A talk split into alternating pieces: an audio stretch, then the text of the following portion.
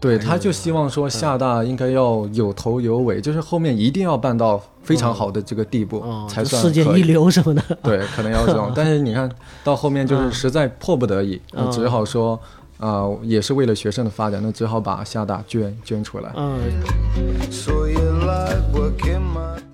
嗯。当时在他企业快收盘的时候，有一个英国资本家找他，就给他说是：如果你停止资助集美学校和厦门大学，那么我们就帮你渡过难关，东山再起。哦，但是他坚决不同意。他说：这个企业可以收盘，但是学校绝不能停办。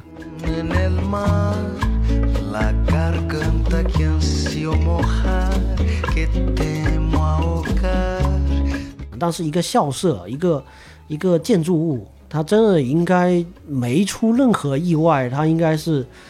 呃，差不多永久存续下去，就是以后陆续的，这上百年大家都能再见到，就是这么一个建筑。呃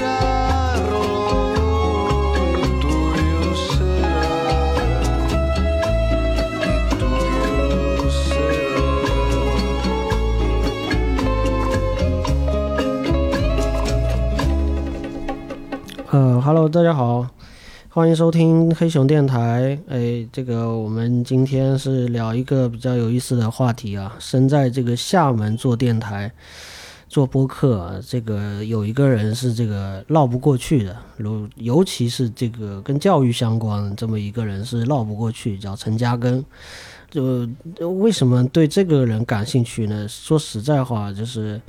可能很多人会觉得他生活在我们的边上，有很多的建筑物或者很多的学校校舍都跟他有关。但是你要是不仔细，呃，想要去了解的话，你说实在话，你要说上他，你说他点生平事迹啊，你要真想说，你可能还真的讲不出来。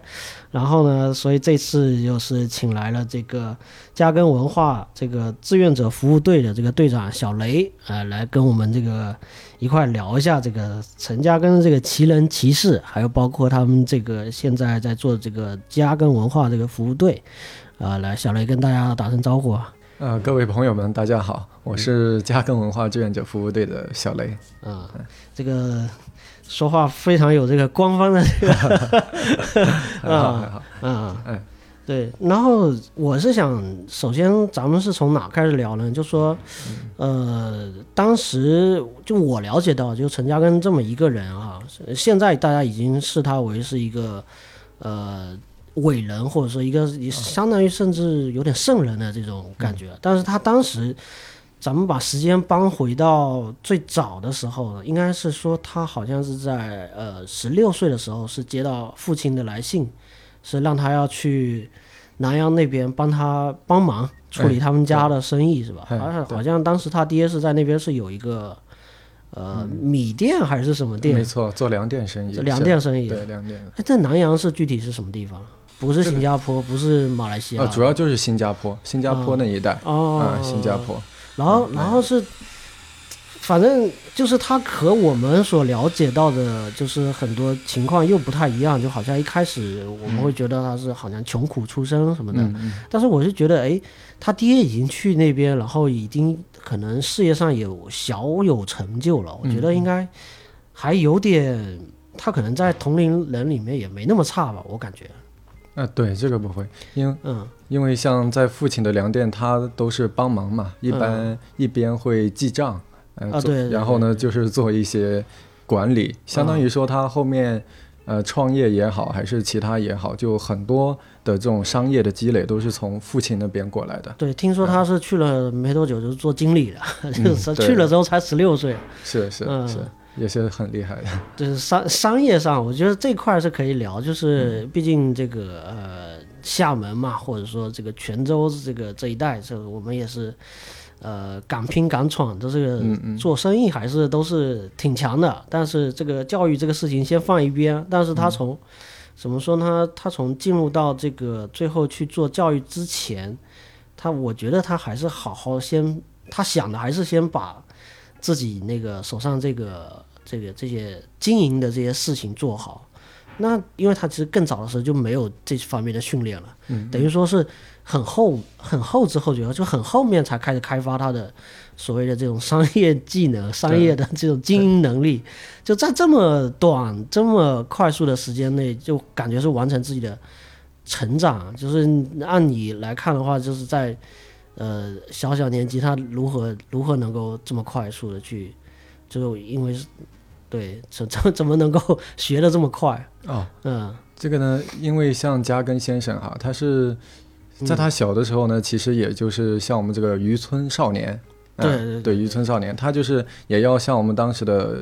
呃渔村的同学生一样，他都是要、呃帮助家里做一些农活啊，什么收番薯、讨小海，哦，各种各样的农活都有做。这一点呢，能养成他一个勤劳简朴的一个生活习性，啊所以说他的这个呃非常能吃苦耐劳。嗯那像到后面呢，他是九岁的时候在南轩私塾上学，嗯哎，那个时候呢，就是上学条件很不好，然后他在这么一个小小的私塾上学。那到了后面是因为说私塾的老师是退休了，然后他就没学上了。哦哎，，所以说像加根先生，他主要在学习这一块，主要还是靠自学成才。那后面接触到商业呢，嗯其实大部分都是他个人的努力。嗯。啊，一哪怕说一方面其实也有父亲的这个帮助，但是更多的像他接触到这个菠萝罐头的加工，哎，嗯一开始创业是从这个开始，那呢后面呢也是靠他的一步一步的努力，还有后面遇到了机遇，比如说他后面还接触到了橡胶行业，呃，是好像就他，呃，再按历史就是马后炮啊，就是从、从后面往前捋，好像他都很顺，是就一路都很顺，好像是一开始是粮店，他爹的这个粮店，嗯然后这个粮店生意不不行了，好像他爹也欠欠债什么的，哎，没错没错，然后他他就是觉得这个活儿也不能干，这个还是得自己去研究一点什么其他的，然后就弄下了这个，嗯，那个他们呃新加坡这个叫南南什么来着，反正是他们就菠萝这个罐头这个哎，这个事情，应该是菠萝地吧，就是种菠萝的这个对，这么一个，，然后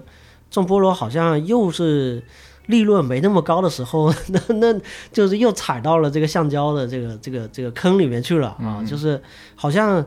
好像就是冥冥之中总是他就是在商业上的这个嗅觉就好像特别灵敏，好像比别人就是先人一步这种啊，是就感觉哎这个活就是哎这个反正就没钱赚了，咱们就不干了，然后就马上就马上好像说起来好像很简单的一个事情，就很难、很难想象，就是一个一个这么一个也，我觉得某种意义上是以天才来形容也也不为过的一种一种，就是直觉吧，就是嗯在商业上可能商业的嗅觉非对常，对对，应该是需要这种嗅觉的，是。而且嗯，不知道就是在当时已经能够。呃，最终通过橡胶的生意，那已经赚到不是第一桶金了，那都是已经是，呃，成为奠定它的整个经济基础，可以说是首富的这么一个称号的一个，就是从橡胶开始开始走的。对，没错，他最后就是在东南亚那一带呢，被称作东南亚的橡胶大王，对，所以在橡胶方面非常的厉害。我记得鼓浪屿上面住着好几个大王，就之前啊，就鼓浪屿也有好几个，呃，都是呃也是南洋淘金的，嗯什么什么各种橡胶大王或者什么什么木业林业的大王，然后的反而反而陈嘉庚后来没有在鼓浪屿上面弄这个，可能是因为跟后跟以前以后的教育有关，可能是。嗯，对，对对也有可能。对，对他他这个出发点还是不一样，嗯就还是回到嗯当时这个呃在呃创造这个财富的这个过程，就是这个其实是大家挺不太了解的。啊，就比如说他接触到橡胶这一块嘛，像后面还接触到航运，真的是在哦他的时代背景是在这个第一次世界大战，所以这也这也是一个机遇。当他看、啊看到说航运的时候，他一一边想到说，呃，自己公司一方面需要航运，因为需要运到世界各地，就它的橡胶制品就是已经是远销全球的对，对，没错啊。啊，所以他也需要航运。所以后面呢，他也看到说，哎，我需要航运，但是呢，我租别人的船，那还不如我自己啊、嗯来来买进一些船，然后呢，不仅还解决了自己的问题，而且还承运其他商家的一个航运问题。嗯。那从中呢，从这个航运也是赚了蛮多的钱，所以这就是一个呃商业的敏锐吧。对，啊。一方面他也不是主动的想寻求自己的呃基业那么的庞大，他只是说还是考虑利润，对 对对商人就是商人啊，商人逐利嘛，对，就是在商言商。啊对对对，还是考虑说，哎，我这东西是拿给别人去运呢，还是我自己运？这个 算一算钱这笔账，还是觉得啊，要自己建一个航航队的话，也可能更划得来啊。然后就这个版图就越来越大，然后哎，就是这个呃，我我看这资料里面是他就二十岁还回了集美是结婚成婚，因为当时应该就是。当时应该都是直接父母就就给指定的吧？对对，真的那个叫做奉奉命完婚，呃，奉命 是这奉样。命完婚，对，然后然后是把这个呃是留在后来就留在集美，还是说带带出去带带带回南阳了？这个呃，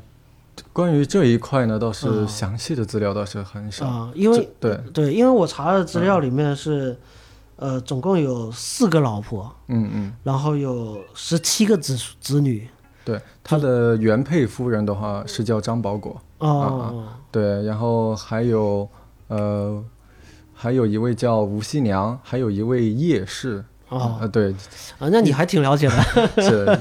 因为平时可能展厅讲解，像很多的游客嗯好像也比较关注这个问题。是吧？是吧？哎，毕竟我其实我没去过展厅啊，就是那这个属于他的八卦，或者说这个也不是这个正统历史上需要特别大书奇书的一些一些东西啊，这应该展厅里面不是特别多这个这种东西。对对，一般这个都讲的很少了。嗯对，就是家里面婆婆妈妈的这个事情，应该跟、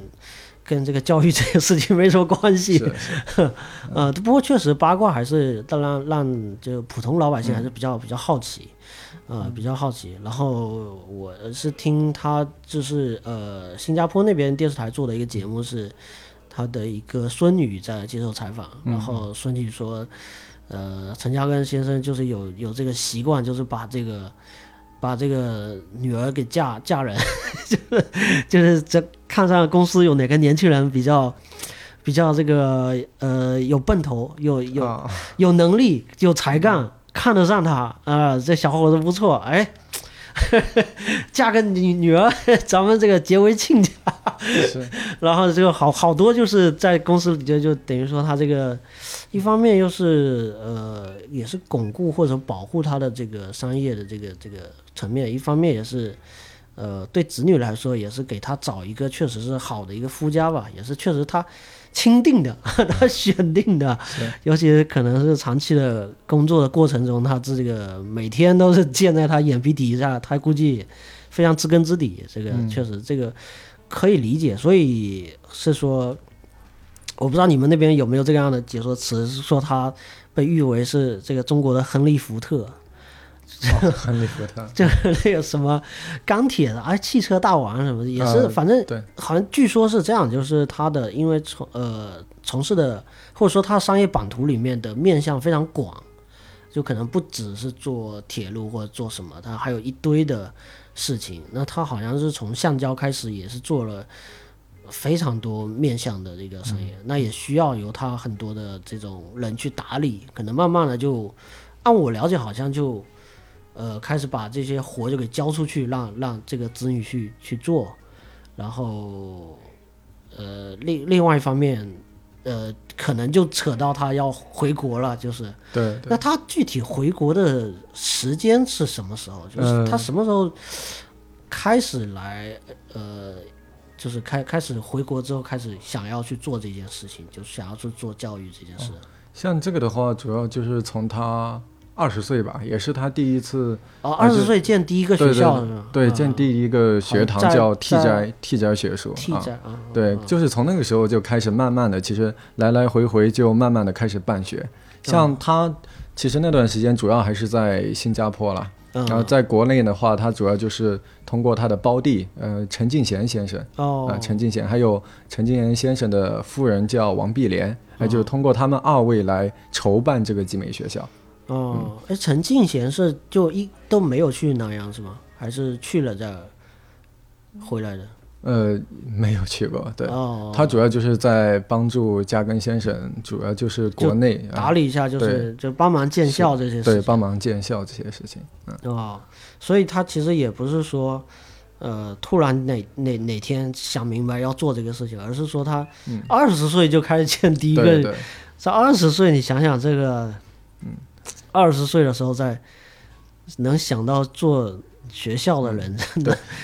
因为他本身就是这个渔村走出去的嘛。你看，像他每次回国，他就会看到说，哎，你看像路边这些小孩，有的都衣衣不蔽体，啊有的就在大街上直接，然后嗯就没有受教育对，啊，对，没错。然后他看到以后呢，而且再结合他自己本身，他本身也就相当于说，嗯，也就是读书甚至没读到一半，然后就不得已呃停止了学习。啊，他因为他以前读的也是这种私私塾私塾，对私塾教这个四书五经这些古文经典这些，对，然后也传统儒学的，然后就是只只求背诵，不求其义的这种啊，对，嗯没错没错，就大家反正就死记硬背，完了之后也不知道是什么意思，然后字也不会写，对，啊，就大概这么一个过程。呃，他其实应该是，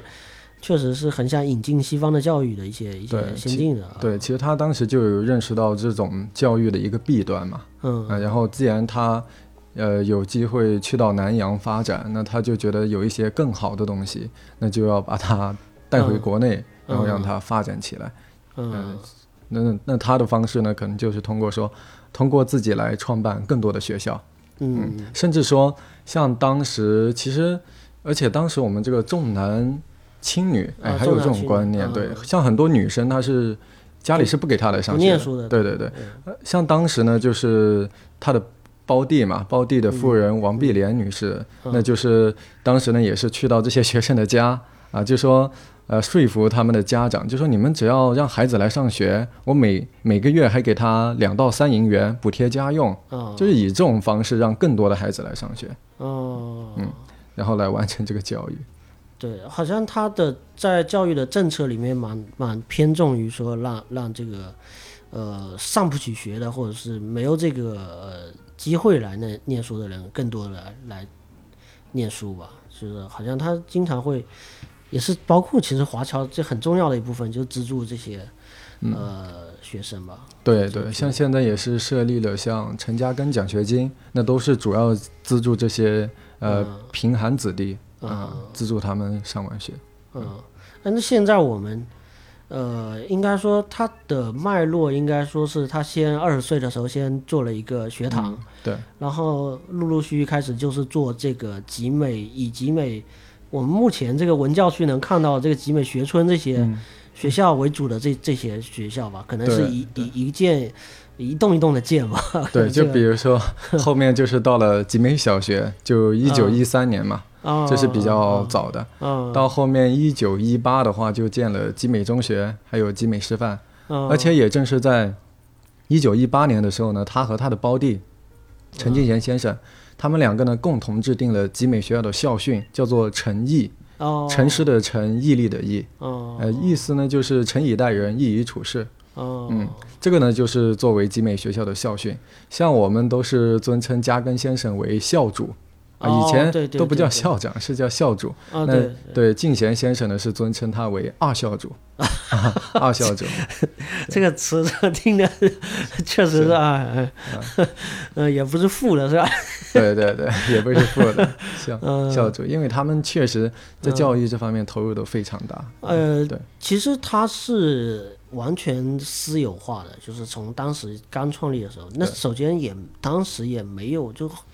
清朝的后尾期和民国，你当时他也没有国家的概念。等于说，他的学校一开始就是一个私营、私立的一个学校。那他其实，他就是你说是校主也好，或者说老板也好，就是，就反正这个学校是我花钱弄的，那啊肯定是、对那肯定。对，那包括现在还有人说，就是呃，中国就是没有其他哪一所学校是有称校主的，就还有就是就是集美大学和这个呃厦门大学，嗯，对，没错。，就厦门大学也是称它为这个校主，然后完了之后底下就是。呃接任的这些这些都叫校长，嗯 连任这些这些都是校长，只是校主只有一个人，也是一个尊称吧。对，嗯也是一个尊称。嗯像厦大的话，也是加根先生在一九二一年的时候创办的。哦，对，而且当时厦大的那块位置呢，其实是在我们厦门的，它原来那块位置叫演武场。演武场对，就以前用来练练兵的地方啊相传是这个呃嗯郑成功练兵演武之地啊。对，就练兵的地方。嗯那当时呢，陈嘉庚也是选择了这块，哎，嗯作为厦门大学的一个这个校校址，嗯而且他当时以现在来看呢，他这个选址也是非常的合理，嗯哎，非常的好。关于厦门大学呢，有段时间啊、之前还有听闻说。有有一段时间要被改名为福建大学，哦，但是也正是因为陈嘉庚先生哦。啊，然后厦大才没改名。哦，哎，那他这个本身也是他出资的，我这改名也得问他，啊，对，没错，这这里呢，其实就涉及到厦大的一一个历史了。它嗯一九二一年创办，但是到了一九三七年，嗯，一九三七年这个时间点呢，其实嘉庚先生他的公司已经哦已经收盘了，对，哦一一九三四年就收盘完了。哦三七年的时候，他就考虑到说，这个下级两校虽可维持现状，嗯但是没有进展的希望。他说哦没有军经费了，哎，就对，没有办法继对，没有续推进经费了。啊他说，为了避免误及下级两校的呃哦子弟啊、误人子弟，避免，哦他就无条件的把厦大捐给了国家。哦呃，，正是从一九三七年厦大才走上了这个国立之路。所以说，哦嘉庚先生就靠自己的这个力量维持了厦大有十六年的时间之久。那后面之所以会出现这个改名的问题，其实嗯已经是厦大被啊、嗯走上国力之路以后的一个问对，题。就是说实在话，就是呃养不起了，实在是到了一个一个尽头了。对啊对然后必须是那个也得找一个 对来找 托付给没错国家，的而且其实这个事情对于嘉庚先生本身来说，他都嗯觉得这个非常的遗憾。啊，他像后面的像《南桥回忆录》也好，就是后面的一些、嗯。呃他的后人的说法也好，都嗯。都会说他对这件对厦没有完整的把厦门大学办好，他觉得是有遗憾的。哦，他说的这个办好，就是其实建设是已经完成了，，对对，建设已经。只是他办好是指说让他走上正轨，对，他就希望说厦大应该要有头有尾，就是后面一定要办到非常好的这个地步、哦，才算世界一流什么的，对，可能要这种。但是你看到后面就是嗯实在迫不得已，只好说，啊、也是为了学生的发展，那只好把厦大捐捐出来。嗯，其实这个过程就是一方面他是呃在南洋那边赚到了钱，嗯，赚到钱，然后就是包括在南洋，包括在新加坡，他也建学校，然后在呃回到老家这边也建学校。那这个过程中，其实呃这个数字是有一个大概的数字嘛，就是按好像是估算，他应该估算现在的的金额投入应该是上百亿的一个资金量的一个投入，就在当时来讲，他应该是。反正赚的钱都投进来，对对，他一生百分之九十多以上，九十多啊。都投入到了教育。而且像其实说到他的企业为什么会说后面什么收盘啊啊什么的，其实主要就是因为办教育。嗯，像很多人后面分析他企业为什么会倒闭，都说他明明当时其实能够东山再起的他的企业，但是他就是呃，比如说那个时候有一个事情哈，就说当时在他企业快收盘的时候，嗯有一个英国资本家找他，就给他说是，如果你停止资助集美学校和厦门大学，那么我们就帮你渡过难关，东山再起。哦，但是他坚决不同意，哦他说这个企业可以收盘，但是学校绝不能停办，铁心办学这种信念。啊，就是后来就产生了那个字叫做卖卖大厦，啊，对，建建厦大，对对对，这也有，甚至后面两校的经费不够，直接就把自己在新加坡的三栋别墅给卖掉，哦，而且那个时候其实是已经给到他的家人在居住了，但是他对对对但是他自己就给他变卖掉，变卖掉用的经费都。呃，钱都用来作为呃厦大的一个经费，所以就变卖大厦维持厦大。对我看他这个呃子女的回忆嘛，也是说他呃应该孙子辈的在回忆他父辈，呃当时作为作为陈嘉庚先生的子女，压力也是非常大，因为他们在实际操持他在南洋的这些这些商业版图，然后呃嘉庚先生一直他好像这个人直接在厦大这边在指挥这个建设还是什么的，然后就是管他们要钱。管这些子女，就是你们在这个外面挣了钱，赶紧输送过来，然后这边再接着要开始再再接着接着建。那这个好像是让他的这个就是子女应该压力非常大。我估计这个可能如果要真的去查一些史料的话，可能确实这个家里面矛盾要说没有是不可能的。我觉得就相信就是一个成功创业的，就是你哪怕说现在找一个企业家，嗯我们拿得出手的这种呃马云啊，或者是刘强东这种，你跟他说那个他专门。啊其实马云也建学校啊，这毕竟也号称校长啊，是那那打比方，马云这个现在呃开始要要做教育，要做这么玩命的干教育，把这个的利润百分之九十投进去，然后什么都不管不顾，呃那那肯定公司要要要跳脚啊，嗯，肯定这个公司员工就不干了。那你是要做教育还是做做商业，是吧？那我可以理解，就是说你本身应该说一些流动资金、流通的资金，应该说继续投入到你的这个商业版图里面的。你本来应该投进去的，你可能你拿出来了办教育，那肯定是受影响的。嗯，那可能这个呃，从马后炮的角度来讲 哈，这个确实是呃。呃，就是有这个教育，可能就确实就那方面就做不了了。对，啊没错。嗯，像这个呢，也其实涉及到一个个人选择的问题了。嗯对，到底是要商业还是要还是要教育呢？那对于加根先生而言，他当然是选择教育。嗯像后面呢，也有基友银行，哎，嗯他还认为说这个实业和教育还有此消彼长的关系，他还实行这种用银行来养校的这种模式，所以他真的是各方各面都在想着学校。就其实他办教育，教育也有他实干家的这种智慧去办、啊就是他也不一定说这个学校就就是一个特别是吞金兽似的啊，这个对对其实办教育也是有一些很多能够去去做的事情。对，肯定要考虑到这个办教育的一个持续性。嗯对对对所以想到了这么一个办法。对，那呃之后那就是建国了。那之后就是嗯建国后，我记得是建建国前他是接受了是呃国共两方的邀请，就是因为大好像大家都很看重他。对对，首先他是在华侨圈的这个呃威望威望威望嗯威。第二，他这个做教育这个也确实是这个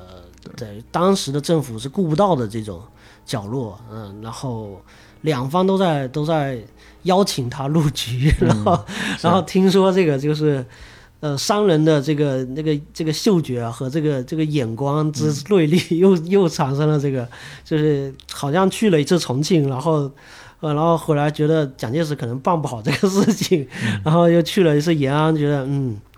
那这个咱们中共还是懂教育啊，咱们还是这个可以好好去谋划这个事情，所以好像应该在呃开国大典的时候是他有去吗？好像呃，有他有去开国大典，就是有有出席这个有出席。像中共一大的时候，他还有发表讲话。啊，对对对，像加根先生呢，他其实就是作为这个南洋华侨的领袖嘛。对爱国华侨领袖了，对对对，然后一说到华侨，大家华侨旗帜这个哎，华侨旗帜，民族光辉。啊，对对哎，对，其实这个这个评价呢，就是在毛泽东给的是吧？对一九四五年的时候，嗯毛主席给毛主席给他的一个评价，对对对对对相当于也是对加根先生一生最高的的一个肯定，对最啊高的一个评价。啊。对对嗯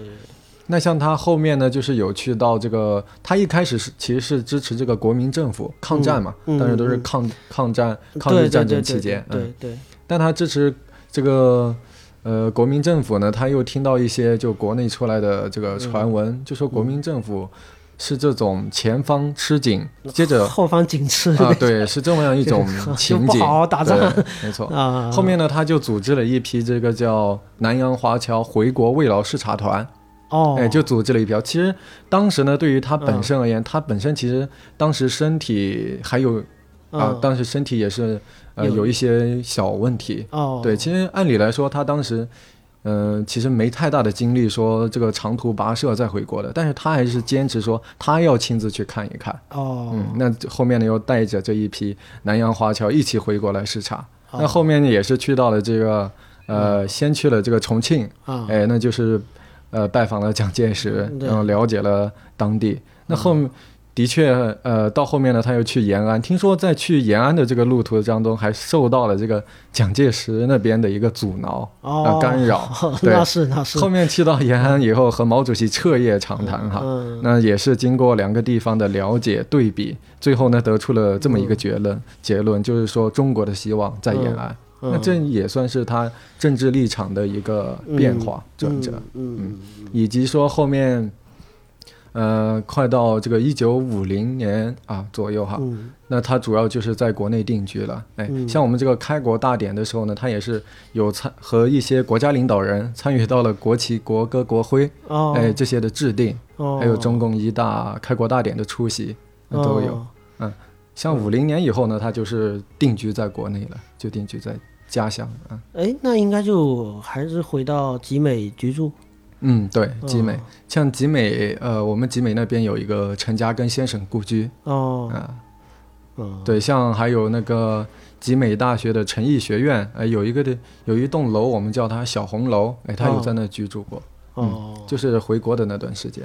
呃，那那其实后来再就就没有再出去过了。对，后面就没没嗯出去一直一直在一直就在国内。那其实也挺长的时间，就后嗯，对，来大概差不多有到他嗯去世的时候，他是六一年嘛，嗯。啊，六一年的时候，嗯。呃，其实他五零年从五零年到六一年这十年的时间，他主要是在修建家乡。啊，比如说他当时就是有这个修建出了鳌园嘛，哦，那我们今天知道的这个风景区鳌园嗯，对，它就是鳌鳌园其实插一句可以可以介绍一下，因为说嗯实在话就是，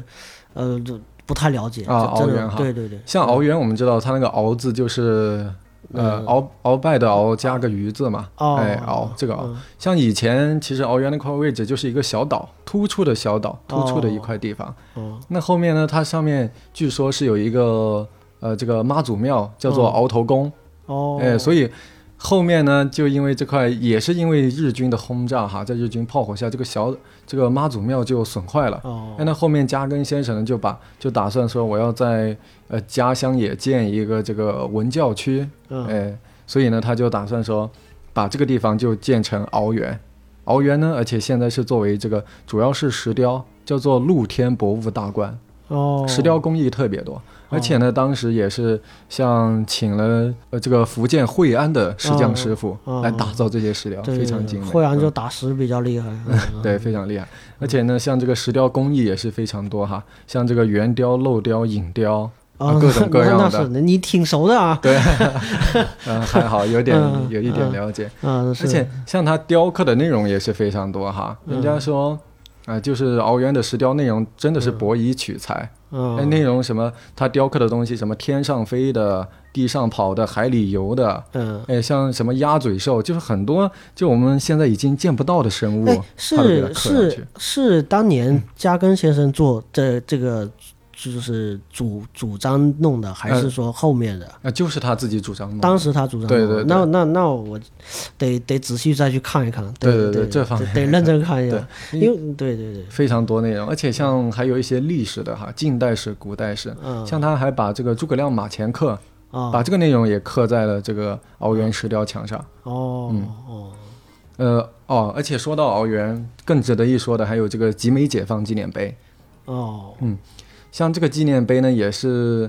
呃，当时呢就是在解放厦门、解放集美的时候，嗯嗯那当时因为说啊，这、知道大家都知道嘛，知道集美这块地方有集美学校，很多集美学校。嗯那当时呢，也主张说这个用轻轻武器，哦，哎，就是不要用一些重武器，这些尽量减少对学校的一些混这也就个损坏。也就是说，啊当时国共双方先约好了，咱们那个打架不 不不不操兵器没什么之类的啊。之前还集美还被称为 永久和平学村，嗯其实这个也是集美学村这个名字的一个由来。哦永久和平学村就是两方交战，但是不要损坏这些校舍。嗯那其实这个也就是看在加根先生的这个嗯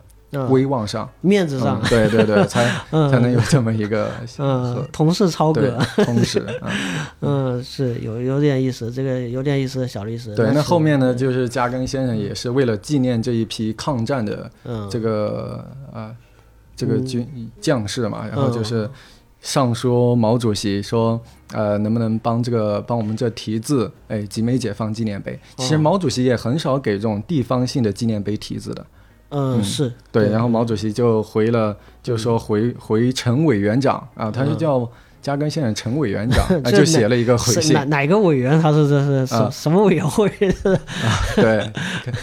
对，应该是是属于政协委员。哦，对对对，嘉庚先生他一生非常多的头衔，是是是，有过这一块。那毛主席呢，就写上了这个“集美解放纪念碑”这几个字啊，就给了这个嘉庚先生。所以现在我们纪念碑上看到的字迹就是毛主席写的，有七个鎏金大字。哦。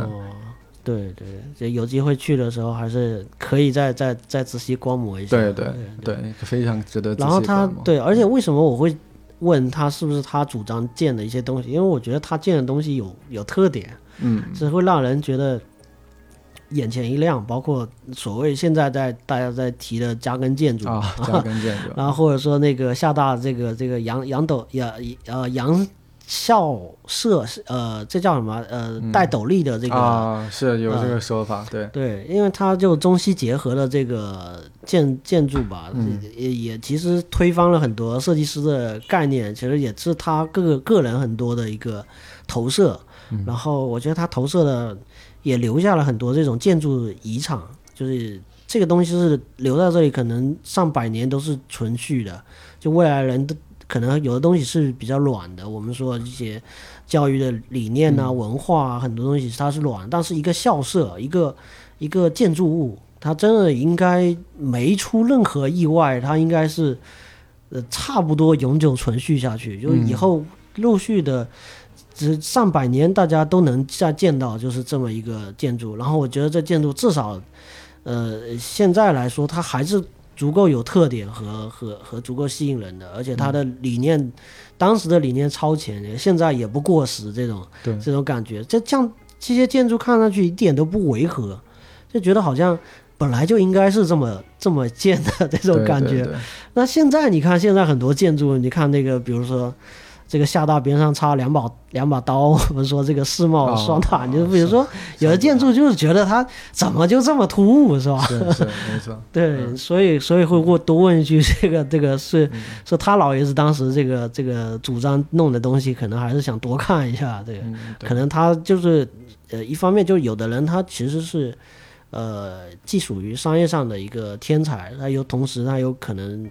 在很多方面他都有他独到的地方，这个是。都特别吸引人的这种这种角度，对啊，可以说这个加根先生也算一个建筑师，建筑师对，因为像说到这个，技多不压身，没错 没错。说到这个加根建筑，特别在集美特别多啊，对对，像集美那个龙舟池嘛，对不对？龙舟池边上就看到非常漂亮的房子，那就是那个道南楼，哎，接着还有那个南薰楼。南薰楼呢，当时呃，据说在那个一九。五九年的时候，哈，还是这个福建最高的一栋楼哦，啊，它有十五层楼高。那现在呢，呃，这两栋楼是作为这个集美中学的一个教学楼。哦，嗯，对对对。而且像我们这个加根建筑，大家就会发现说，它都是这种红色的屋顶，白色的屋身。其实这就是一个中西建筑合璧的一个这个呃特色。嗯嗯，像更多的这种比较老的建筑哈，就主要在集美。大学里面，比如说航海学院、财经学院啊，像有的学生宿舍的话，都都算是有的学生宿舍都算是这个文物保护单位，就历史文物。哎，没错，住在文物里面。没错，有的同学就住在文物里面 啊，确实这样。它的历史非常的挺悠久的，而且就是经久不衰。现在看也是非常的时髦，对吧？对对。你看，像厦大的第一批校舍啊，它叫做群贤。呃，群贤楼。是是是是，对对对，然后最中间那一栋就叫群贤楼，群贤毕至的意思嘛。嗯，然后而且它的建筑呢都是这种一主四从，因为我们看到的群贤楼两边右左边两栋，右边两栋，它的第一批校舍。呃，像我们如果是去厦大游玩的话，那一走进那个大门就能看到啊，这里有一个嘉庚先生的铜像，哎，那铜铜像身后呢，就是当时嘉庚先生主张修建的第一批厦大的校舍。哦，就非常的有特色。但是矮的这个两层楼的那那那排过去是吧？就哎，对，没错。然后中间那一栋又比较大一点、高一点的，嗯，那个就叫群祥楼群。哦，是是是是。对，对，而且而且它就是在结合中西方的这个地方的，就是中西方建筑的这个共通点啊，也也不叫中西方，其实是、啊其实是闽南，呃，或者说全港、泉州这个呃，因为我们产石材嘛，就是我们的石材的这个用石头来建房子的这个理念和西方这种盖一个教堂盖了一百年也都用石头建的这个理念，就在这个时候是结合在一起的。嗯，就是很多就以前让我们中国如果不是这个福建地区或者说闽南地区，很多其实建房子的还是用木木头啊，或者是用土夯实的这种。那其实用石头来建也是，呃，闽南的一个算是传统了，这个割一个石条，石条垒起来，然后就就很快，然后又很坚固。这个确实看那建 看那建筑就可以觉得它可能放几百年也没什么问题对，而。且也是蛮恢宏大气的对对对。对对对，这个结合特别特别好。嗯然后，然后他还还做了什么在在集美？呃，像集美的话，主要嗯，主要其实还是围绕着教育开展的。嗯，对，主要还是教育这块。像我们现在参观集美呢，那还能还有这个陈嘉庚先生故居啊、归来堂啊、嗯啊鳌园陈嘉庚纪念馆。嗯嗯，其实像在集美的话，主要也就能感受到说，大家主要是对他在教育方面投入的一个崇拜，嗯，也是这个东西。嗯，哎，他那个故居离他那个纪念馆有多远？嗯，其实蛮近的，蛮近哦。的，可能走路的话也就十来分钟左右。因为它呢，一整片其实都叫做陈嘉庚先生纪念圣地，哦，啊，哦 是连是相当于是连在一起。这个这个结界，这这个区域就是对对，那一句哦哦对，而且说他的那个出生地就在那附近。哦，出生地，他一八七四年十月二十一日的时候就出生在那里，叫做颍川世泽堂，一栋老房子，嗯也是这个闽南的这种典型的老房子，嗯，哦这，种建筑风格。那等于说他晚年也是就生活在那那附近。对，也生活在那附近，像他后面也是在那个加根先生在他那个故居，呃，呃，那。晚年他应该就没有呃，怎么说呢？嗯，这他这个有退休吗？他这有退休一说啊、吗？基本就没退休，没退休。对他自己主要就奔波于，比如说校舍的修缮，对不对？哦，呃，然后比如说呃，而且说这个家乡的建设，比如说一些水厂、自来水厂啊、电厂，他都要去看。哦，他就是为家乡建设，就是不仅仅建学校，我还要把这个地方给它建好。哦，对而且完全不闲着这个。对，没错，完全不行。而且像我们知道这个这个福建的第一条出省铁路哈，阴厦铁路。哦，也是在他的这个建议下修建出来的，哦，还有我们知道那个厦门海堤，哦，海哎，堤，对，嗯海堤现在也是他呃海堤当时也是为了这个，他也得承承接这个铁路的这个铁路。对，没错，都通过这些路，嗯你看就促进一个家乡的经济发展，嗯，所以可以看得出来他对这个家乡的贡献都是蛮大的。嗯他要是这个，呃，用用西方的某个历史，就很这种中世纪的历史，他应该叫叫一个建设者，就是他那个头衔那后面有个哦这个、是这什么什么城啊，他可能这个城都可以用他的这个名字来命名这对，种。像我们经常说到厦门，都会说一座城一个人，啊，这座城是厦门，那这个人就是陈嘉庚。呃是，那嗯别人别人也不好意思，这个 对有他有他就没其他人，是对，是？因为嘉庚先生名声确实很大，威望非常重。嗯，是这个也是让我们从一些侧面来来了解吧，可能跟关于他的呃历史可能还有很多，就是可能感兴趣的可以更多的，包括去呃实地实地的这个参观哈。对，呃实地参观就建议大家也可以去这个嘉庚纪念馆、鳌园，就实地参观一下，看看我们这些展览。呃展览，对。像比如说进到嘉庚纪念馆的这个序厅哈，就能哦看到序厅的上空还有一幅星空图。哦也可能不知道的朋友就会说，哎，怎么一大片星空？这是干嘛用的？装饰？难道是点燃气氛就吗？好看哎，对，难道是为了好看吗？嗯其实再细心一点的朋友就会发现，其中呃白色的星星里面还有一颗红色的，哦，那哎，像我哦，有一颗红色的啊，是他命名的 是吧？哎没错用没错他名字命名的对，那个就哦叫陈嘉庚星、哦啊，就是当时就是中科院的紫金山天文台发现的二九六三号小行星，哦就专门把它命名为陈嘉庚星来纪念它。哦，是是是是，这也是给人很高的这种这种荣誉了。对，也是非常高的荣誉。嗯而且像我们后面知道，还有一系列用它名字命名的，比如说嘉庚花，还有嗯嘉庚水母。啊，还有 还有这个加根号哦，对，嘉庚科号。考船啊，没错，像啊我们厦大这个科考船也叫加根号，还有嗯我们集美学村这个厦门的地铁一号线哦也叫哦嘉庚号。哦。嗯，哎，我没注意到啊，地铁一号线对，地铁一号线加，加根对，那个车头上就是写着加根号。哦，对对对，确实，就像我节嗯目一开始说的，就是很多人其实是绝对能见到这两个字反正在厦门生活，不管怎么样，就是哪怕不去集美，就在 只要在厦，所以只要在厦门肯定见到，只是没有意识到这个这两个字代表什么，就是嗯。突然你看到那两个字，已经不会突然间想到。啊，好多的这个我们刚才聊的那些东西，对、嗯对没错。已经它融入生活里面了，它太常见了，就变成有点对。对，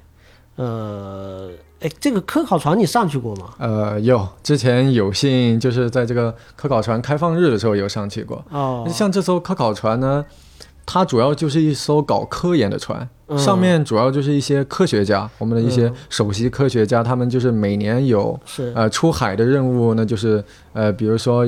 有时候就去东海、南海啊，呃去出去也。得也得挺久的，对，啊有的时候出去就半年的时间。是，呃，可能每次回到厦门码头的厦门的嗯。这些码头的话，那就是停靠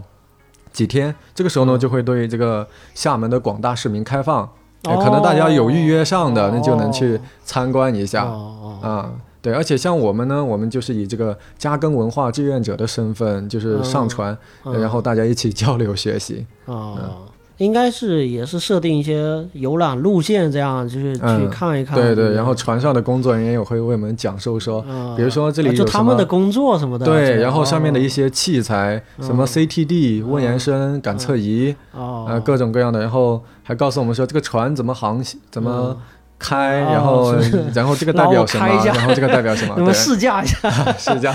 对，我们也想试驾一下，对，但主要还是听了，以听为主啊。对，确实里面的东西啊，其实像我们外行就是凑凑嗯热闹哈，他那个就太专业了。对，那主要是、呃航海，主要海洋海洋那边海洋科学，或者说我们海洋厦大的这个嗯，海洋的学科，还是那个厦大海洋商所、啊哦什么之类的。没错，其实这个科考船呢，就是这个厦大地球与海洋学院，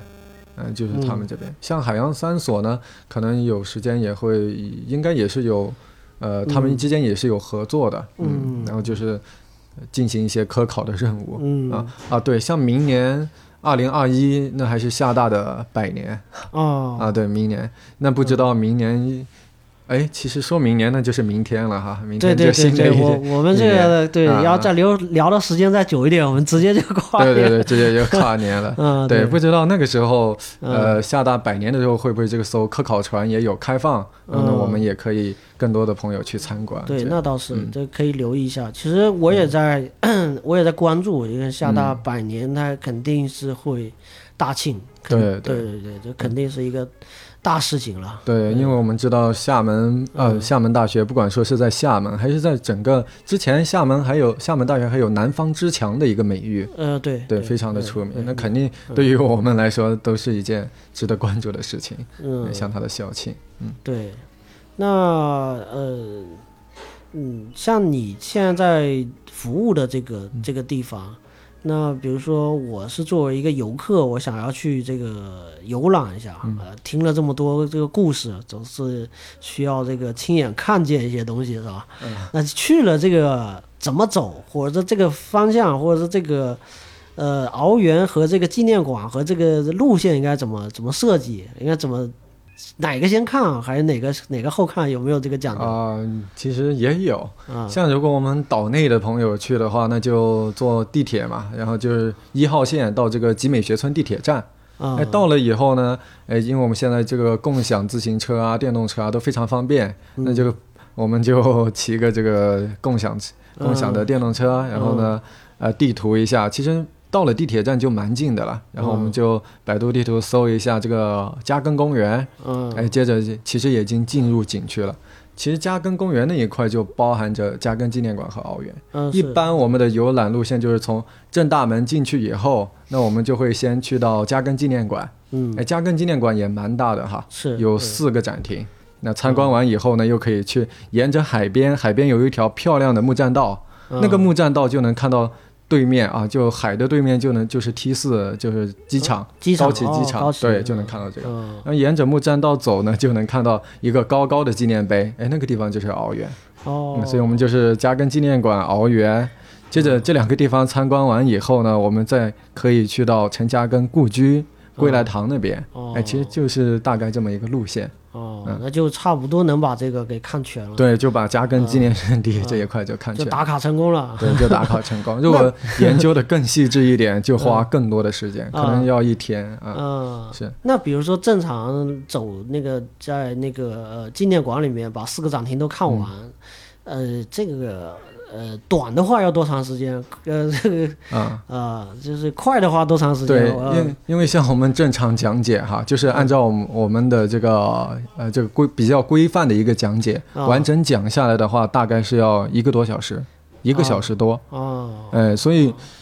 但是这个还算是讲的比较挑重点的一个，哦还有一个小时多。如果再具体的话，那肯定得上一个半小时，甚至两个小时。哦，而且其实有的游客朋友就特别细心的哈，他就一个展板，然后一个一个文字的图片去看，哦，这个相当于他可能还会花上两个多小时。哦，哎，是对，其实也是看自己的安排哈。嗯，那那这个比如说讲解员这个嗯是他去进了展厅之后是要等，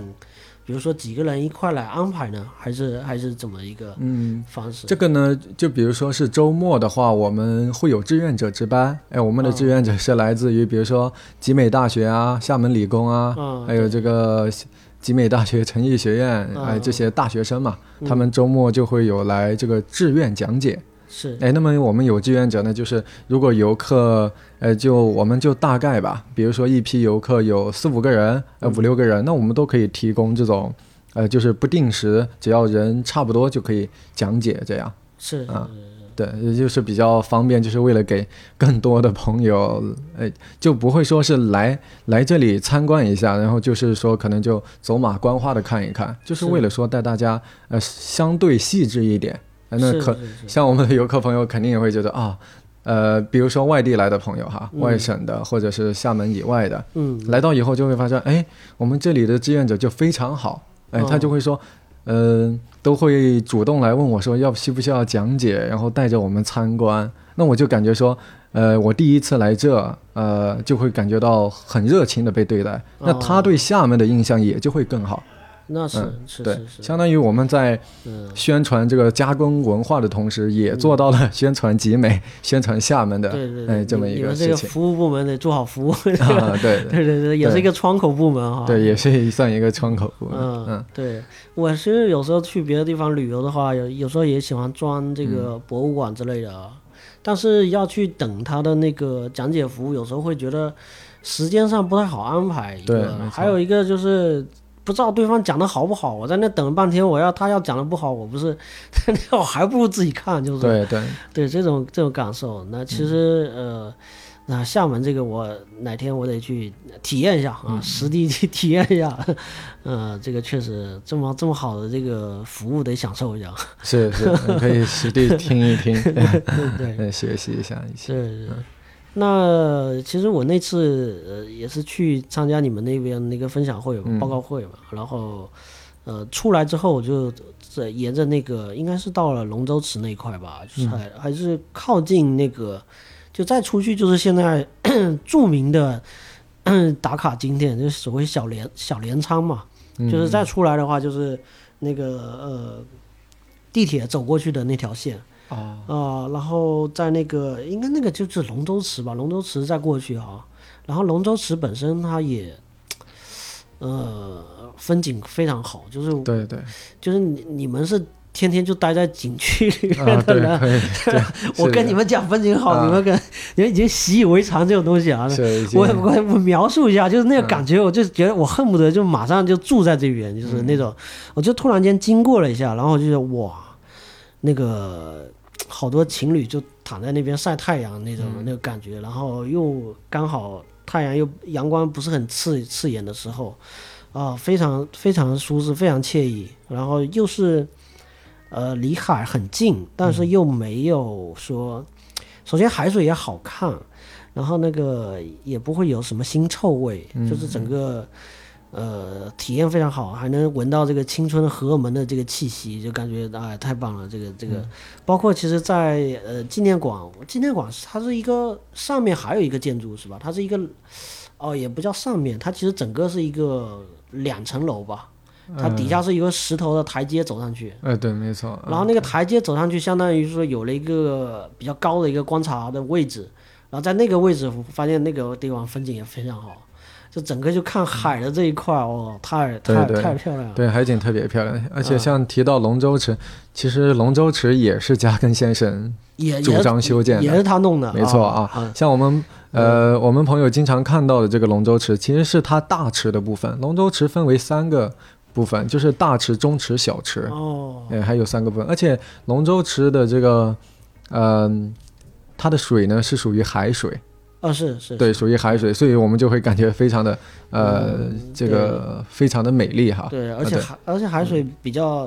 呃略略微更干净一点，嗯、对，更干净，像对有点有点绿，有点青的感觉还不错。对，非常的好，而且嗯像这个每年有这个海峡两岸龙舟交流赛，哦也会在这个龙舟池这里呃开展。它本身就是，哎，它本身设计就是为了划龙舟吗？哎，没错，就是为了设计划龙舟。哦，加根先生他当年还亲自主持过几场龙舟赛，哦，因为他主持这个龙舟赛，主要就是想让当地的民众强身健体。那就是是为了这个，一方面端午节的时候宣传龙舟文化，一方面大家又起到这个健身的作用。哦，嗯，就是也有这么一个理念在。嗯，这个这个设计真的真的是对。要佩服，在这对非常值得非佩非常超前，非常非常先进的设计理念。对，龙舟池那一块其实也是和海隔开，对嗯就是给它填出来。对对对而且像我们嘉庚纪念馆，其实也是填海这一块填过来的。哦，哦是嗯是。哎呀，要是 要是现在的建筑师和设计师，不知道有没有这个加根先生这个几分之几的这个才能，感觉啊还得加把劲啊，感觉。嗯是是，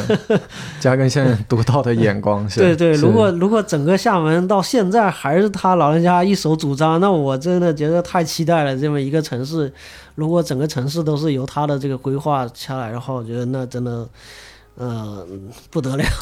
对肯定会是另有一番心意。对，肯定 肯定是另外一个另景观，另一番天地对对对对，嗯而且其实，嗯，他本人就是从教育这个呃原点吧，就是又经过了商业的这种熏陶，其实真的是一个呃能力、才干、嗯情商各方面都非常强的一个一个人了。对，所以呃，我们这一期也是简单的聊了一下陈嘉庚这个嘉庚先生这个人，然后简单的就是了解一下集美居然还有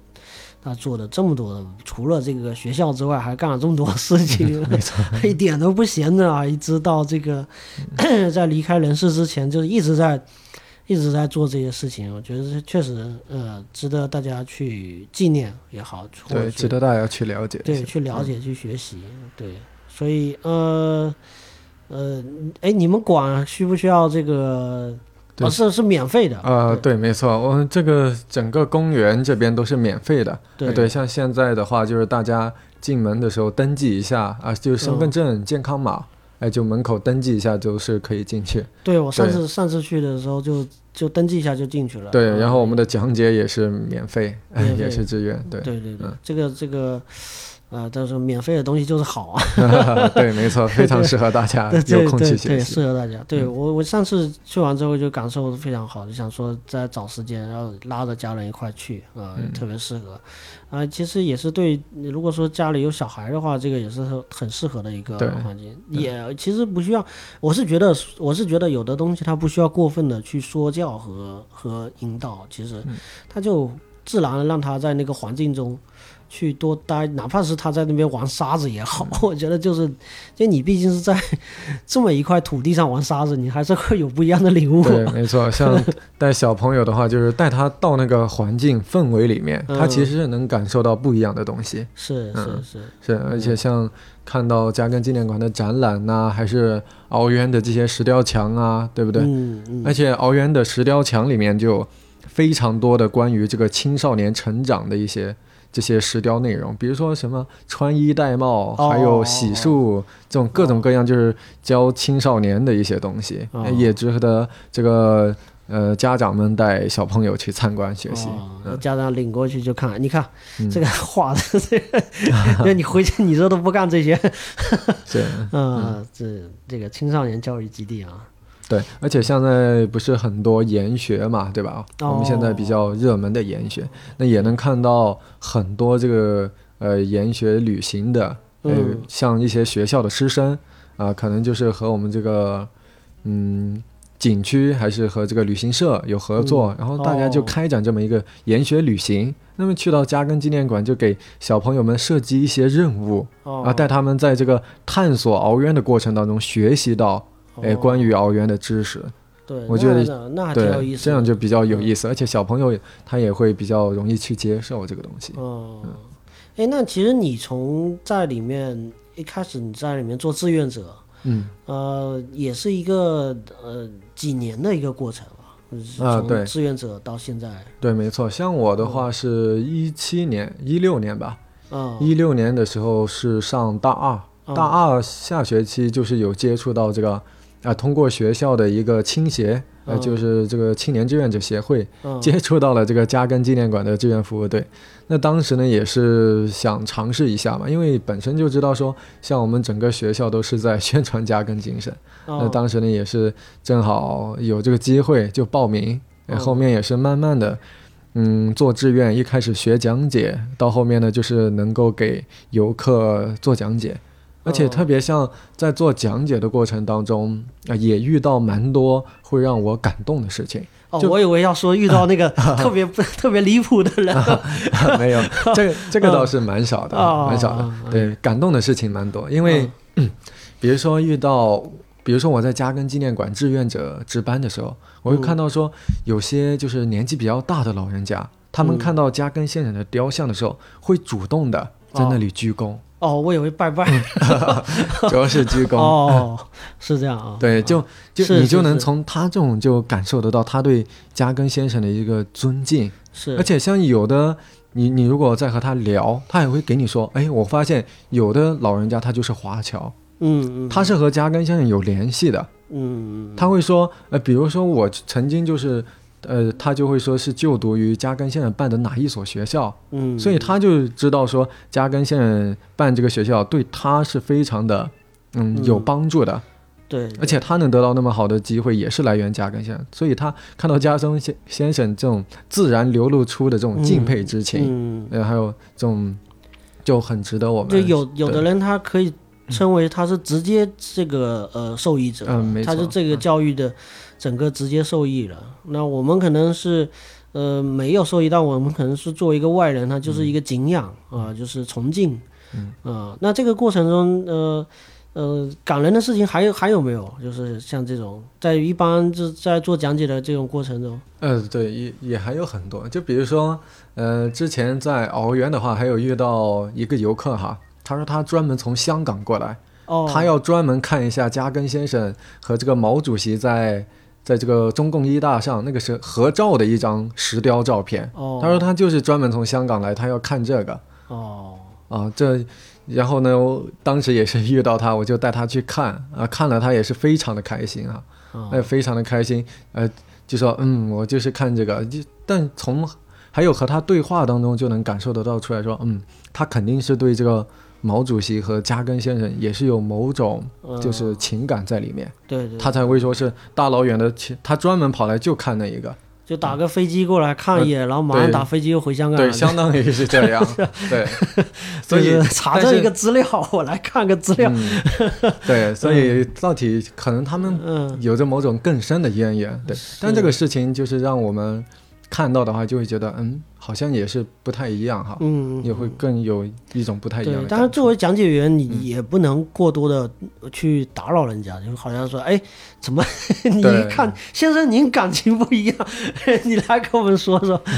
对，我们只是稍微聊一聊这样子，嗯，是只能稍微聊一聊。反正有没有碰到这个比较、比较、比较不合理的、比较、比较这个粗鲁的这个游客会不会有？对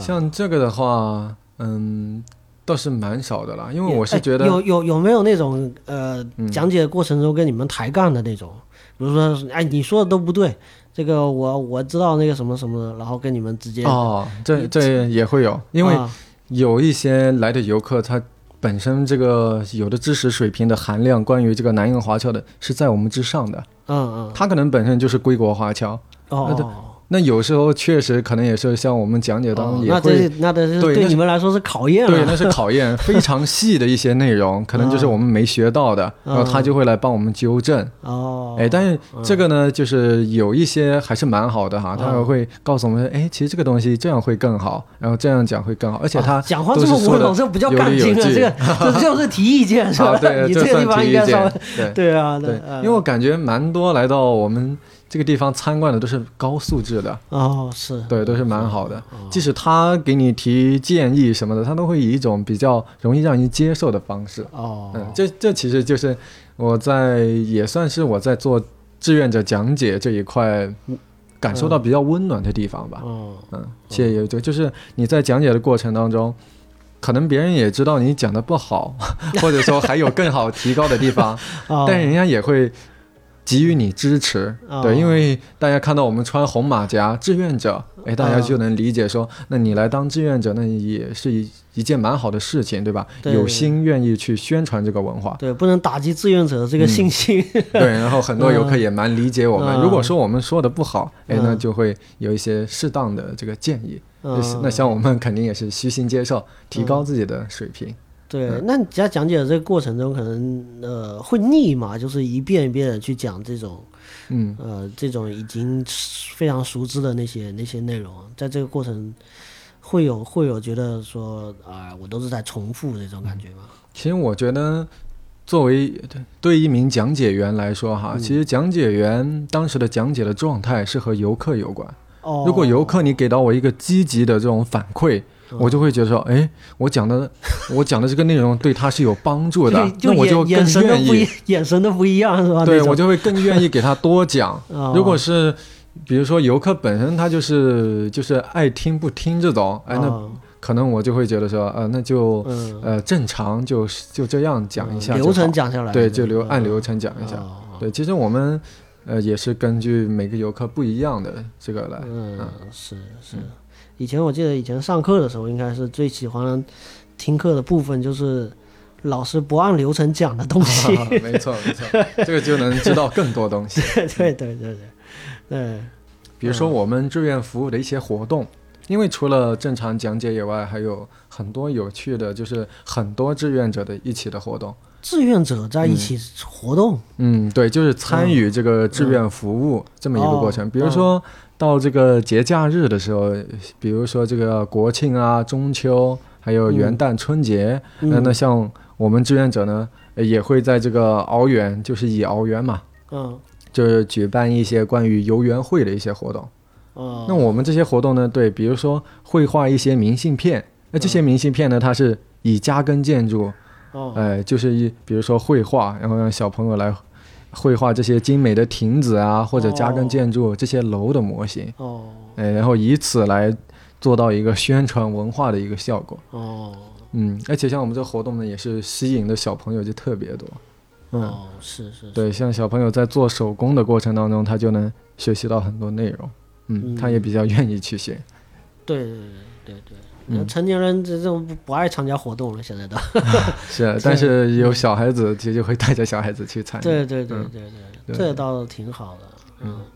我感觉你们是还是挺有预算的啊，做做这个东西，是，而且都免费参加，然后对对，就是通过一些比较小的东西了。对，然后哦其实重点也是让带孩子的朋带孩子的朋友啊，对吧？嗯然后让一些小朋友去感受的过程当中，也带动家长一起来。本身这个说带孩子这个事情，就是说有孩子的家长基本上就巴不得你多一点活动，对，就是他已经遛孩子已经遛到就是不知道再去哪里了，他已经就是跪着在那等着你赶紧再给我编出点什么活动来，我这个可以带我家娃过来 研究一下。对对对对，没错，所以很多家长朋友都蛮喜欢我们的活动，嗯而且像一些比如说外地来的游客哈，他们就会觉得说，哇，你们这里的志愿者弄得也太好了吧！我在其他地方呃嗯都好像都没有这些活动哎，他都会这样觉得。这个我嗯倒是的可以岔开来说一句，就是这个会不会跟这个其实它本身是文教区，然后背后是有非常多的这个学校组成，哎那，其实这学校是一个很强有力的一个支撑嘛，相当于说志愿者的这个来源它是一直源源不断的在背后支撑这么一个，我们可以继续去做很多的规划，就包括在志愿活动上面，因为这个人是学校是不会跑的，就是背后这些支撑是不会跑的。对，像我们整个服务队也是每年在新生入学的这个阶段都会纳新，哦，哎，对，然后有更更多的志愿者来加入我们人家。大一就把人家纳进来了，是吧？啊，对，大一就宣传加文化，他这个书还没怎么念多少，就先来这个，对，确实，而且像在学校哈，像学校新生入学的第一件事情，其实就是参观，哦参观这个嘉庚纪念馆和奥园，嗯，这就是新生入学在这个军训期间要做的一个事情。嗯嗯，可能开学的算是第一堂课吧。那首、哦首先就是讲嘉庚精神，我觉得其实这也算是我们这边集美以及说是整个厦门学校一个特色。嗯，开学就讲讲的是嘉庚先生。嗯那也让也更有助于说我们对整个厦门的人文、对集美的人文有更多的了解，感受这个特色。对对对对了解嘉庚就了解半个厦门了。对，可以这么说。然后大家以后再谈起话题，如果嗯说觉得尴尬无聊的时候，那就讲讲我们的校主嘉庚先生，是吧？然后大家 PK 一下，看谁了解的事迹更多啊，哦然后以此呢还能互相学习。哦对，像我发现我们。志愿者之间就是，嗯比如说在参与活动的过程当中，就比如说，哎，我们再来讨论一下讲解词那一段，然后我觉得怎么怎么样，然后又怎么样，哦嗯，，然后大家都会这样讨论。相互切磋啊，这个。对，其实这样也可以看出来，大家确实有受到这个感染的，嗯，嗯，也是蛮好的一个事情。那其实讲解这个义务讲解这件事情，或者说公益讲解，除了说给给这个扎根的文化这个背景去做讲解，那还有发展出，比如说像你或者说其他人，通过这个讲解去服务到更多的面向嗯，会有，就比如说，呃，我们也会有一些宣讲的活动，啊。就比如说这个进社区、进学校哦啊，这样的就是。可能像很多学生吧，就是很少组织这种外出的活动。那是，但是我们呢就会，呃，比如说派志愿者同学呃哦去到这些学校啊、给大家以这种 PPT，呃，哦这个作为背景嘛，然后给大家哦，还是讲讲扎根是吧？对，还是讲加根啊就是啊，这有点叫 这叫外卖。你要堂食不来吃，我就我就送外卖。嗯对，也可以这么理解，对，就是扩大它的宣传力度。嗯，嗯，是是，本身它因为是一个非常优质的一个内容嘛，就是本身它也嗯值得被宣传，也值得被更多人了解，就是对，嗯。而且像我们这个志愿服务队呢，其实对志愿者方面也是有更好的提升，因为哦像我们每年除了这么多活动以外，呃，像比较大型的，还有说参与这个白鹭洲，呃，就比如说今年这个读者节的这个活动，在白鹭洲举办的。哦。那我们当时呢，也是有一个有一个这个嘉庚文化周的这个区域，那当时呢也是在那里宣传，嗯。这个是比较大的活动了。那么还有一些就是针对志愿者的培训，嗯。那我们也会请到说高校的专家教授，哎，对哦志愿者进行加根精神方面的一个讲授，还有说，请一些专业的老师来讲解一个讲解技巧，哦。那，就促进于说志愿者各方面的发展。所以说，很多同学一方面想要提高自己的表达能力的，嗯。嗯，或者说是与人的交流能力，那嗯其实也是适合说加入我们的这个志愿者服务队，呃，来然后哦来提高自己。对，像很多其实来参与我们活动的同学，其实也就是以这个作为、呃嗯，初心，就是他想学到，的东西。最早他他第一个诉求是这个，嗯，对他也会有这方面的诉求。嗯。那像我们服务队呢，也会提供给大家。嗯嗯，对，然后就是彼此成长，共同成长，在对对。学习的过程当中也要能够成长。嗯嗯是，是对。而且像我们也会举办这个讲解比赛，哦嗯，对对，讲解比赛，讲解比赛就是针对这些我们不管是刚进来的志愿者，还是说呃已经待了一两年的老志愿者，嗯那么都可以参与我们的比赛。那比嗯赛的内容呢，主要也是围绕着加根这个话题嗯，进行开展哎，。那讲这个比赛怎么比？就是说它这个文本是统一的文本吗？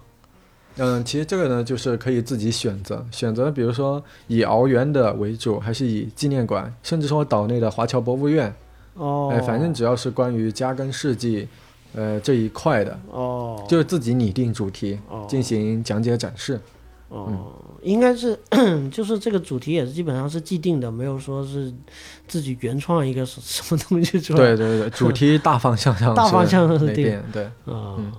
那这个规模大概是多少人？现在嗯这个服务队？就啊你说我们服务队总的总的一个啊规模哈比，如说现在呃，这个叫什么在在岗还是、啊还是什么？总的服务队的话就是嗯会达到三四百人这样。哦，嗯，因为呃，的确我们主要是以大学在校生为主。嗯对，有的活动需求量也是非常大，像有的大型的志愿者活动，可能都需要三四十人这样的规模。是对反正就是不同的活动，就志愿者看自己的时间，呃，嗯也看自己的爱好来选择性的一个参与。嗯嗯，对，像我们现在就是我们有这个志愿厦门的一个系统，统计数量就是这个量。哦，就是就是，当然没有同时出现这么多人嘛，呃，这个倒不会，这个倒不会。这个开个大会什么的，对，一般都是开小会，一般开小会开，小会。嗯，那三百多人开个大会不得了，这对，那就很大，那规模很大。嗯嗯，行，我们那我们就了解这么多嗯啊，嗯啊，从这个陈嘉庚这个嘉庚先生这个简单了解一下他的生平嘛，然后呃包括他在厦门做的一些事情，在集美做的一些事情，然后还有这个整个服务队，其实这服务队也是继续秉承了说嘉庚这种精神和这种理念嘛，或者说他更直接的一个呃继承者吧，或者是在继承这个这种精神继续再走下去，然后继续发扬光大啊，继续传播，然后所以今天我们就大概聊这么多啊，以后有机会的话，可能再找一些定向的这个主题再，再再请这个小雷过来分享啊。好，行，那我们今天就呃到这里结束啊，呃，谢谢大家好，谢谢大家，好，拜拜。